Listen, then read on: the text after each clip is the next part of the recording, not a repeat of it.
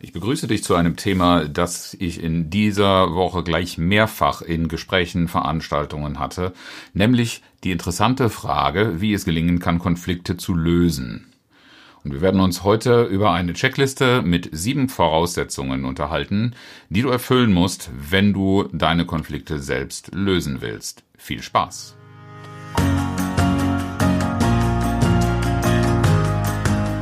Herzlich willkommen zu Führen im Team deinem Podcast für Führungskultur und gute Teamzusammenarbeit.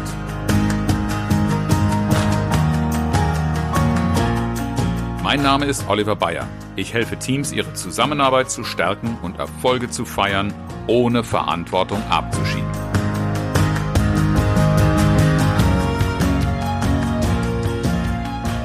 Konflikte werden als eine Störung empfunden. Eine Störung in der Zusammenarbeit, eine Störung in der Beziehung. Sie stören die Harmonie und sind gerade jetzt in dieser Zeit, da ich diese Episode aufnehme, wir befinden uns kurz vor Weihnachten, oft nicht willkommen. Denn Konflikte bedeuten, dass die Harmonie, die jetzt gerade in dieser Zeit so angesagt erscheint, in der so besinnlichen und friedlichen Weihnachtszeit, ein Störfaktor, der unwillkommen ist. Die zeigen dann doch auf, dass eine Beziehung möglicherweise nicht so gut ist, wie ich das Bild davon habe. Sie zeigen auf, wenn ich zanke, dann bin ich vielleicht ein unreifer Mensch, ich bin streitsüchtig. Und äh, Menschen, die immer und immer fort in Konflikte gehen wollen und nicht Ruhe geben wollen, so wie wir vielleicht die Harmonie haben wollen, werden auch gerne als egoistisch abgestempelt oder in den Köpfen zumindest so gespeichert. Deshalb frage ich in Seminaren immer auch ganz gerne, was ist denn Gutes, was ist Positives an einem Konflikt? Nach einem kleinen irritierten Blick kommen dann schon die ersten Antworten, die klar machen, dass Konflikte einen großen Nutzen stiften können. Denn Konflikte sind gut dazu, Probleme, die existieren, die real existieren, aufzudecken. Sie stellen natürlich hohe Ansprüche an die Beziehung, denn einen Konflikt einzugehen ist tatsächlich nicht ein Zeichen für eine schlechte Beziehung, sondern ein Zeichen dafür, dass in einer Beziehung, wenn sie denn konstruktiv begangen werden, auch Reife und Stärke hat. Im Ergebnis einen ausgetragenen Konflikt, ausgetragen im Sinne von zu einer Lösung gekommen, die beide mittragen, das stärkt die Beziehung und das schafft auch die wirkliche Harmonie, die wir uns so sehr wünschen. Deshalb müssen wir uns früh genug äh, damit beschäftigen, wann ein Konflikt vorliegt und in diese Lösungsorientierung kommen. Denn ein Konflikt zu ignorieren macht keinen Sinn. Der Konflikt zeigt an, dass es einen Lösungsbedarf gibt. Aber es gibt immer diese zwei Seiten oder vielleicht auch diese zwei Typen von Konflikten, die ich ganz gerne danach unterscheide in die eine Richtung. Das ist dann oft eben auch der Grund für die negative Sicht. Sie werden als eskalierend, zerstörerisch und eben störend empfunden. Mein persönliches Bild, äh, das favorisiere ich, schaffe ich auch nicht immer genau so einzusehen, aber äh, ich habe einfach Lösungsorientierung, die Konstruktivität vor Augen. Das bedeutet aber tatsächlich auch ein paar Voraussetzungen zu erfüllen, nämlich der Personen, die in den Konflikt reingehen. Alles, was ich jetzt sage, bezieht sich auf die Frühphase eines Konfliktes wir werden jetzt hier nicht über Konfliktmanagement in eskalierten Stufen sprechen. Das ist ein Thema, da kannst du tagelang und über längere Zeit Seminare und vor allen Dingen viel Praxiserfahrung mit entwickeln. Das ist nichts, was man eben mal über ein paar Tipps tatsächlich in den Griff bekommen kann. Es geht vielmehr darum, auf die Konfliktpartner einen Blick zu werfen und hier im Wesentlichen von mir auch für dich gedacht, dass du dir selber ein paar Gedanken dazu machst, welche Haltung hast du zum Konflikt? Denn die Sicht auf dieses Eskalierende und das Zerstörerische und das Bedrohliche in den Konflikten kommt häufig daher, weil wir in einer Haltung sind, Harmonie, die wir sehr schätzen, die wir hochhalten, die auch vielleicht ein ganz wesentlicher Teil unseres Wertekosmos ist, verteidigen zu wollen. Ich habe sehr viele Unternehmenskulturen kennengelernt, äh, gerade auch mit dem Auftrag der Teamentwicklung, wo die Teams am Anfang diese Fragestellung, was läuft hier vielleicht nicht so gut und warum müssen wir überhaupt in eine Teamentwicklung, nicht annehmen wollten, weil sie der Meinung waren, hier läuft doch alles harmonisch, hier gibt es doch kein Problem. Und tatsächlich teile ich diese positive Absicht hinter dieser Haltung, äh, dass nämlich Menschen und dieser Wert der Harmonie durch die Haltung geschützt werden soll. In der Haltung der Eskalation liegt aber auch oft der Hase der, der, da im Pfeffer, dass äh, abweichende Standpunkte nicht anerkannt werden. Die Harmonie ist nämlich oft damit erzeugt, dass wir, und das wird sehr kollektiv gedacht und, und äh, gesprochen, einem bestimmten Werturteil folgen, einer bestimmten Haltung folgen und darin eine Einigkeit nicht erzielt worden ist im Vorfeld, sondern eingefordert wird. Und dieses Einfordern birgt natürlich die Gefahr, Menschen nicht mitzunehmen, die etwas anderes sehen, möglicherweise auch etwas dazu beizutragen haben, das aber von der Harmonie nicht akzeptiert wird, weil es eine Veränderung und eine Störung bedeutet. Und aus dieser Nichtanerkennung des anderen Standpunktes erfolgt meistens eine Abwertung. Eine Abwertung des anderen und zwar ohne sich damit zu beschäftigen, woher kommt eigentlich diese andere Sicht. Es wird weder gefragt, noch wird der Versuch unternommen zu verstehen. Und die Kommunikation in dieser Haltung, die endet natürlich, wenn ich einem höherwertigen Standpunkt folge und den anderen abwerte, ganz leicht in Vorwürfen, die damit zu tun haben, warum man den höheren eigenen Standpunkt äh, nicht anerkennt.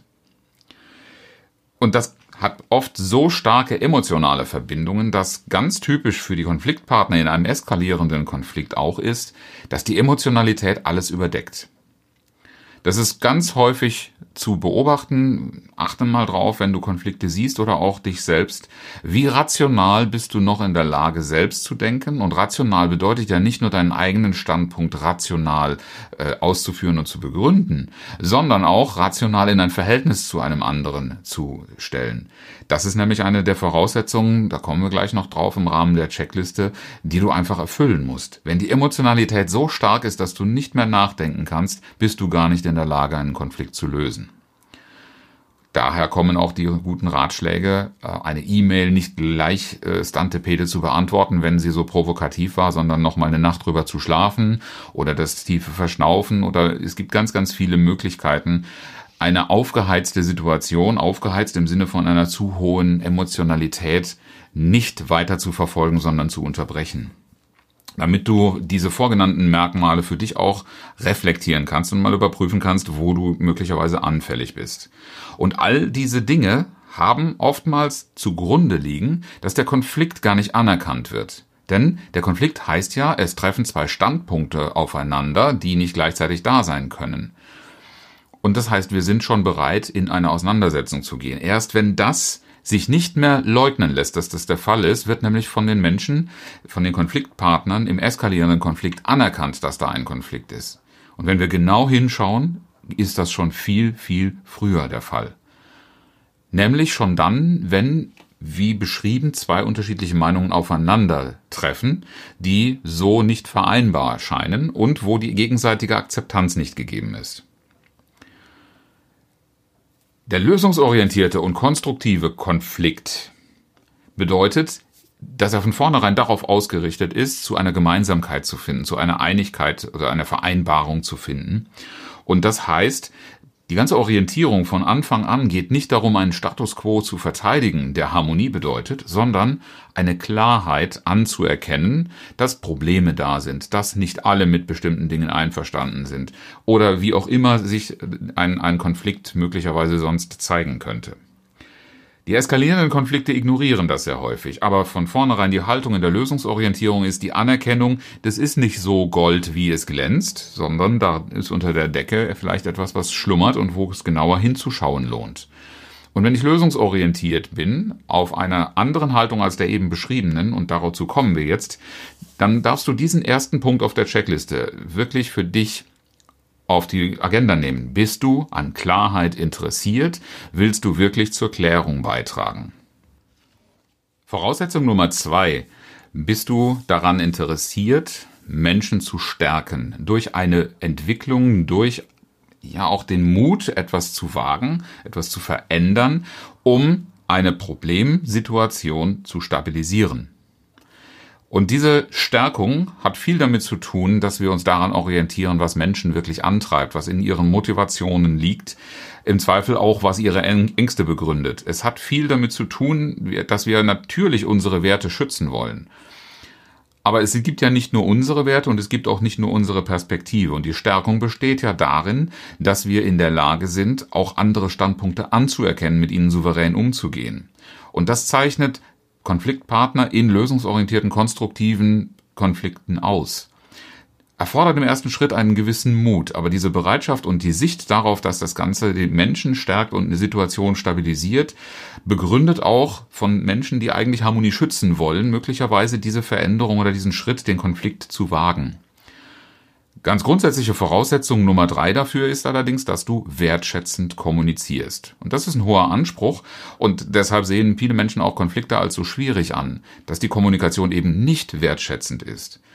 Äh, ich erkenne den anderen Wert, die andere Werteorientierung in, in dem, wo ich jetzt gerade selber emotionalisiert drin stecke, gar nicht an. Und in der Emotionalisierung, da bin ich nicht anders als andere Menschen auch, obwohl ich jetzt hier so klug über Konflikte vielleicht spreche oder ihr mich so sprechen hört.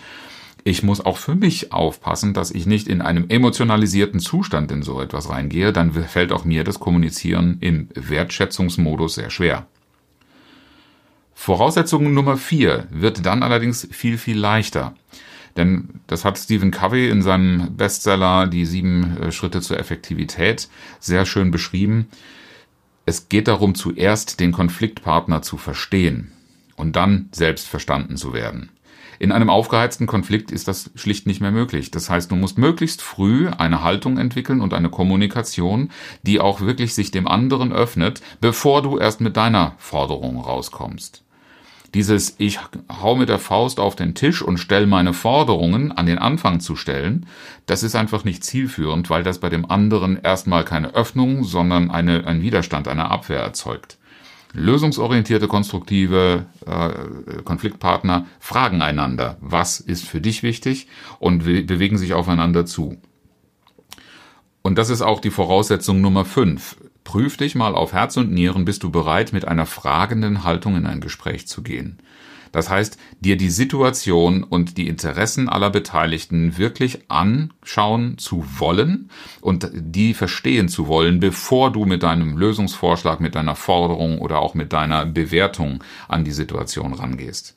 Die fragende Haltung bedeutet tatsächlich mal den eigenen Standpunkt, das eigene Verständnis, was ich glaube verstanden zu haben, zurückzustellen und sich ernsthaft in die Schuhe des anderen zu stellen und mal aus der Perspektive draufzuschauen um auch zu erfahren, was ist tatsächlich der Antrieb des Gegenüber. Du merkst aber, diese Voraussetzung zu erfüllen braucht eine gewisse Rationalität. Das heißt aber nicht, dass die reine Rationalität wirklich der Schlüssel zur Lösung von Konflikten ist. Das ist ein häufig gehört, gehörtes Missverständnis. Lass uns die ganze Sache Ruhe, äh, ruhig und sachlich behandeln. Die Emotionalität ist das, woraus unsere Motivation und unsere, ja, unser gesamter Antrieb heraus erwächst. Auch wenn du sehr, sehr sachlich rational orientiert sein solltest, am Ende trägt deine Entscheidung und deine Motivation immer auch eine emotionale Basis. Und es wird immer darauf ankommen, die in angemessener Weise mit zu beteiligen. Und deshalb ist es so wichtig, alle Beteiligten zu verstehen, damit wir sie wirklich ernsthaft mit an Bord bekommen und auch deren volle Unterstützung und Motivation haben. Das Ganze wird dir nur gelingen, wenn du möglichst früh tatsächlich annimmst, dass es einen Konflikt gibt und diesen Konflikt betrachtest als Auftrag zur gemeinsamen Klärung und auch zu gemeinsamen Entscheidungen zu finden.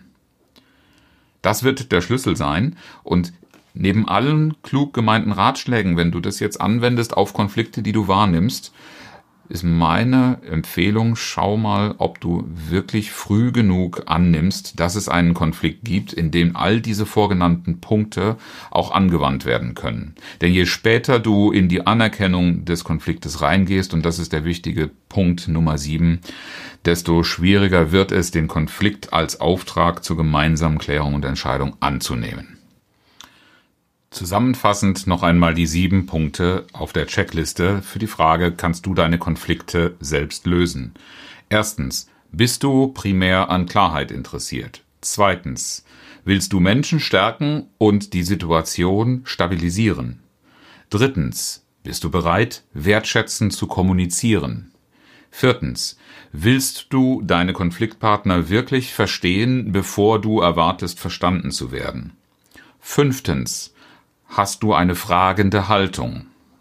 Das heißt, bist du bereit, auch deine eigen, deinen eigenen Standpunkt zurückzustellen? Sechstens, fühlst du dich in einer Balance zwischen Rationalität und Emotionalität, sodass beides zur Lösung beitragen kann? Und siebtens, nimmst du den Konflikt früh genug wahr und als Auftrag zur gemeinsamen Klärung und Entscheidung an? Und das inspirierende Zitat zum heutigen Thema stammt von Christian Morgenstern. Wer sich selbst treu bleiben will, kann nicht immer anderen treu bleiben. Herzlichen Dank fürs Zuhören und schön, dass du dabei warst. Bis zum nächsten Mal in diesem Podcast, wenn es heißt Führen im Team, Zusammenarbeit stärken und Erfolge feiern, ohne dass Verantwortung abgeschoben wird. Ich freue mich auf dich.